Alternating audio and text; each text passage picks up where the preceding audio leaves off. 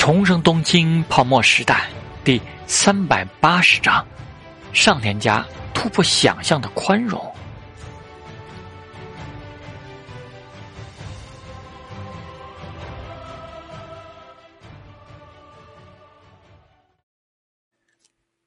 真的今天就走？赵元熙来到了陶志明的宅子，两个人一起坐在庭院中新挖的泳池畔晒着太阳。陶志明点点头，见事情有了微妙的变化，就到霓虹和那个陶亚人好好聊一聊，调整一下布置了。没想到这次出来最大的收获将在这里。赵恩熙心里有点古怪，这个是最大的收获吗？怎不是？陶志明瞥他一眼。你知道我的志向的，我搞那么多事，只不过是为了做资本布置，在各地建立利益网。虽然现在霓虹的次元文化、Wonder Dance 和香岛这边的影视音像公司，像是我纯粹爱玩，而且好有个机会收罗各色的女人。但你知道的，是挺像的。女人嘛，多甜一些，当然也有趣。陶志明悠然躺在躺椅上。你和我不同，你这样我也是很欣赏的。但是不管怎么说，既然有机会更早一点进入真正的媒体圈，我就得好好想想怎么借助陶亚人来做这件事了。那个陶雅人真的像你说的是那样的身份？赵元熙有点不敢相信，他们有那么长远的策略。陶之命轻笑道：“哼。”自从报纸、广播电视台这样的东西出现之后，媒体就是个很微妙的东西了。远的不说，就说近的，香岛的各种小报和娱乐杂志，逮着某个女明星的私事和丑事一顿报道，后果就很明显。西方那帮人是最开始玩媒体的，他们最清楚这里面的道道还有它的威力。陶二人的身份，你不用怀疑了，因。因为我是已经有资格知道他们存在的人，赵元熙若有所思的点点头，然后说道：“这么说，我都在香岛尽快找几个志同道合、对媒体又很懂的人，倒没有那么复杂。”陶之命目光一闪：“这方面我懂，大方向还是不变，从日常生活吃喝玩乐的方面入手也不急。我要用三五年的时间打下这个基础。”赵元熙担忧的问道：“现在同时张罗的事太多了，你忙得过来吗？”“还好啊。”陶志明好整以暇的说：“霓虹那边不管是什么北海道的开发计划，还是东京的游艇母港，又或者这边的游艇母港这些事，主要都是房地产这一块炒一炒。我把这大方向联系着最顶层的资源，无非是在运作跟大钱有关的事。”霓虹那边要收购一个录像带租赁公司的话，我的目标控制的资源发展的怎么样？有人肯花精力的，我只需要在某些方面能够先打下比较好的基础，又不追求在那个领域做到什么极致。放心吧，等过个三五年，其他不相干的东西该甩的甩了，套现之后，我创立的产业就都目标明确了。陶之命从躺椅上站了起来，伸了个懒腰。啊，香岛这边这些事，记住我们的主要目的就行。我只需要到八九年左右的时间点，能够有理由在香岛加大各种投入就行。你跟李家他们的沟通，把握这个目的。他们想要利用我，没关系，给我多大的盘子我都敢接，只要他们拿得出足够的对等条件。这次陶亚人给我创造机会，让我多了一个借口。明年开始有了私人飞机，我会常来。和赵元熙、陈玉琪一起吃了一顿家宴之后，陶之命就启程回到了东京。一出机场，前来迎接的入江雄太就说道：“再不回来，会社的大家都得撑不住了。”怎么了？陶之命有点奇怪，也没有告诉我有什么大事啊。记者呀。入江雄太无奈的说道：“舞厅里会社大楼那边天天都有记者去，没发现我又戴墨镜出来了吗？也都盯着我呢。”陶之命给逗笑了，原来是因为这个才戴墨镜啊！是啊，入江雄太无奈的说道：“我作为祈祷，怎么成为舞厅经理的事都被报道出来了。”这么有趣吗？等我回去看看怎么写的。陶志面一边乐得不行，一边开始联系陶雅人。先回到家里，放好行李，看了看孩子，陶志明又去了一趟上田家。上天正玉看着他带来的两个人，听他说完，确认了一下，让他们也到霓虹航空接受培训。陶志明点点头，还有，平常也可以跟您去道馆学学本事，学学霓虹语。霓虹这边有很多产业，以后敏夫他和熊代负责霓虹这边，他们负责香岛那边。明白了，倒是你。准备好应对接下来的媒体采访了吗？大家都在等待你出现。春访个鬼！陶志明淡淡说道：“我事情多的是，时尚盛典都没几天了。”他又过去看了一下上天下娜，最后笑眯眯的说道：“晚上等我回来。今天到这边来吗？”上天下娜有点欣喜，本来以为他今天和那个陶星野待在一起，毕竟是他的孩子。而且这次出去了很多天，嗯，不会很晚的。陶志明今天其实什么事也没有安排，他只需要到小野财富那边关注一下现在的行情。黑色星期一将近，陶志明既然遇到了香岛无线电的事情，当然得把这件事考虑在内。他特地跟陆燕说，买他股份的事放在月底，就是趁这个机会搞得大一点。见到了川崎一郎和工藤长乐。陶志明就吩咐道：“特地留意一下香岛的股市，留意其中一只成分股。香岛在这次黑色星期的影响中，股市休整了四天，再重新开盘，但仍旧止不住的跌势。无线电视台母公司的股票，到时候肯定有很多人抛售，有利家的百分之三。如果再从陶人那边多要一点英资和米资手上的股份。”再加上到时候从股市上扫入的流通股，也许陶志面可以通过这种盘内加盘外的交易，突然变成持股总比例达到百分之十五甚至更多的股东。香岛的众多富豪手上也或多或少有一些无线电视台的股份，在围绕香岛的那些计划里，陶志面后面如果以此为条件，还可以更进一步。将一些屁股歪了的或者齐强人的手中的股份拢回来，邵逸夫固然会恐慌，因为不清楚他的立场，但这才好坦诚不公地看一看他的战略和目标是什么。此时此刻，三重副业和铃木俊二也都知道陶之命回来了，打个电话看看吧。铃木俊二对着秘书说道：“就说他出去一趟。”不知道是否又临时邀请了什么新的人物来参加那个盛典？我想见见他。说完，他就继续坐在办公桌后，看着面前的地图和其他资料。陶志明离开的这段时间，东京时尚盛典在稳步的筹备，财团们却又继国铁改革之后，一起盯上了东京这次的复都新计划。紧急经济对策里那么多的公共建设投入资金。东京都厅掌握了其中很大一笔，眼下这些资金的去向都将因这次副都心的建设计划而发生微妙的变化。铃木俊二不得不和陶之命面谈一下，因为住有三井三菱之外，森大厦集团和西武集团似乎也有意参与进来。而陶之命，他不仅是最开始提出铃木俊二心中这个想法的人。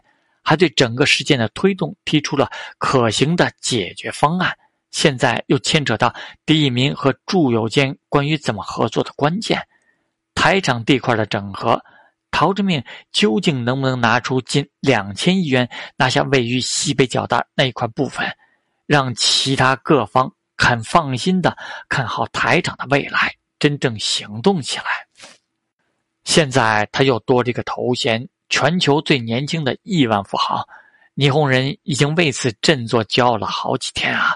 此时似乎是最好的将东京未来的完美蓝图向大家展示的时候，遇到的阻力肯定是最小的。毕竟，如果东京有希望成为全球最繁华的大都市的话，光这个名号就足以让人热血沸腾。七大副都心环绕，各有特色。那是怎样一幅美好的图景？铃木俊二也不得不承认，这么多财团和不动产大会社愿意参与副都心建设的机会绝无仅有，甚至堪称可以在未来两三年里就见到的成果。到那时，自己仍旧可以谋求下一届的连任。知事大人，陶俊表示刚刚回来，时差加上有诸多事情需要处理，询问您能不能改在明天。铃木俊二皱皱眉，想了一下，就说道：“我亲自与他通话。”陶之命很无奈，接通电话之后就说道：“铃木大人，我以为您明天的日程不紧张的，真的需要今天就见面说一下吗？”“是啊，给陶军添麻烦了。”铃木俊二在电话里满是笑意，也认真的说：“一周多的时间环球一趟，确实十分的辛苦，我是知道的。但台场临海副都心这件事，陶军应该也是十分关心的吧？时间晚一点见面也没有关系。”陶之命不知道以他的高龄是怎么这么精力旺盛的，话都说到这份上了，他就尝试着问道。如果您不介意的话，到上田家见面怎么样？可以。陶军那边大概什么时候会忙完？见铃木大人提出了晚餐时见面的想法，那还是不耽搁铃木大人其他的安排吧。我会把会社这边的事务迅速处理一下，就请铃木大人赴一下家宴吧。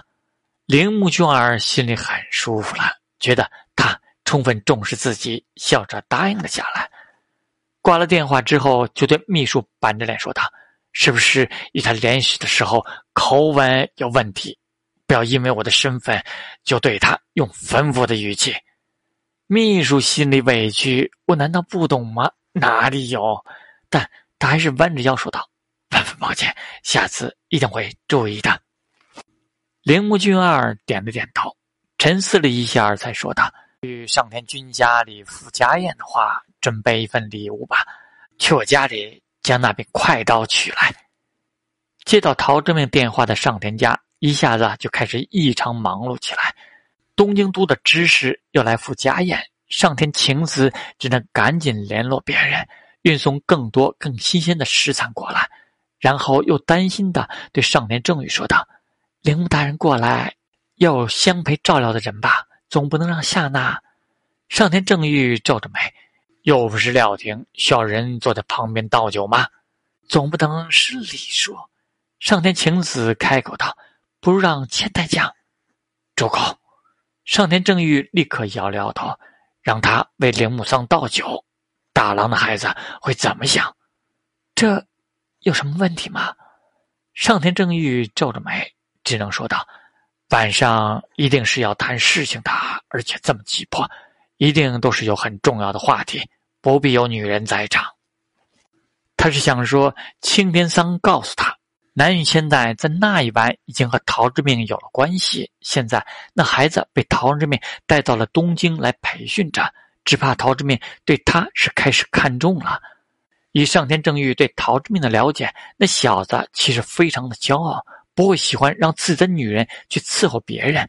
何况南云千代的存在。上天正玉自己都觉得暗自惭愧，怎么能在这样的场合让陶之命清楚地发现自己居然拜托了青天桑这件事呢？上天青子却比他想开的多了。就算不需要在场照料你们的谈话，但但夏娜现在怀了孩子，这么长时间不能，不如让她知道千代将与我们的关系也行。上田正玉头疼无比。无奈的叹道：“当初就不该听了你的建议，向青天桑暗示这点，实在是。既然选择了认可他，就只能巩固这份羁绊了呀。”上天晴子反而偷笑道：“ 也不知道你们两个在这方面完全不同的男子汉是怎么能够彼此认可的。”夏娜塔，上天正玉有点难以启齿的问道。大郎去出国的时候，千代将不是过来和夏娜聊得很好吗？他担心自己怀的是个女孩，所以上天咒玉惆怅不已。你们怎么就都想办法放纵他啦？你能管束住他吗？上天晴子啐了一句：“哼，像他这样这么年轻就成了世界知名的男人，而且一点都不回避这一点的家伙，又能有什么好的办法让他？”能够将最多的心思放在夏娜身上。今天将这么重要的家宴安排在这里，已经让我很意外了。夏娜也怀了孩子，虽然你们商量好的等有了孩子继承上天之名才成婚，但如果真的是女孩，这是很多年之后的事了。这么多年，如果发生了什么变故呢？听你的，听你的，你联系那孩子吧。上天正玉心里烦，耍剑去了。于是，等陶之命来到了上天家，看到喜滋的南云千代过来帮他挂衣服换鞋之后，不禁愕然看着上天正玉。千代怎么在这里？上天正玉心里尴尬，脸却板着，和铃木大人有事要谈，去料亭不行吗？家宴多好啊，而且有主长优势。陶之命找他，给家里添麻烦了吗？和铃木之时建立起友谊的话，对上天家也好处多多吧。上天正玉垮着个脸，总之就是不高兴的样子。陶之命看了看南云千代，再看看从厨房那边过来的上天晴子，总算明白了过来。上天家现在对他在女人方面的肆意妄为，真的是突破想象般宽容了呀！居然就这么直白的喊到了家里来。于是气氛有点莫名起来。上天晴子说道：“你们先谈一谈啊，等下铃木大人过来了，有些事情该有对策，心里有个准备。”上天正玉就说道：“边练剑边说。”陶志明无语，合着你自己干出来的好事，现在射死了就要砍我？他只能感慨：霓虹人真奇妙，越是传统的家庭思维越奇妙。他的眼神古怪。上天正欲就砍得更猛了，陶志明被砍了几株刀就不干了。师傅哎，您手下这么重，忍心吗？我绕了地球一圈回来，本来就很劳累虚弱呀。上天正欲瞅着他，心想：你这小子出去一趟，不知道又是怎么精彩过来的。这劳累虚弱是因为绕了地球一圈吗？要不是你这家伙这么放松，我至于做出这样的事吗？爸爸。女儿嗔怪的一声，就让他破防了。郁闷的提着竹刀，一个人却坐在了走廊上。陶之命看着站在一起的上天下那和南云千代，恰到好处的带着一丝尴尬和疑惑，问道：“这到底是？”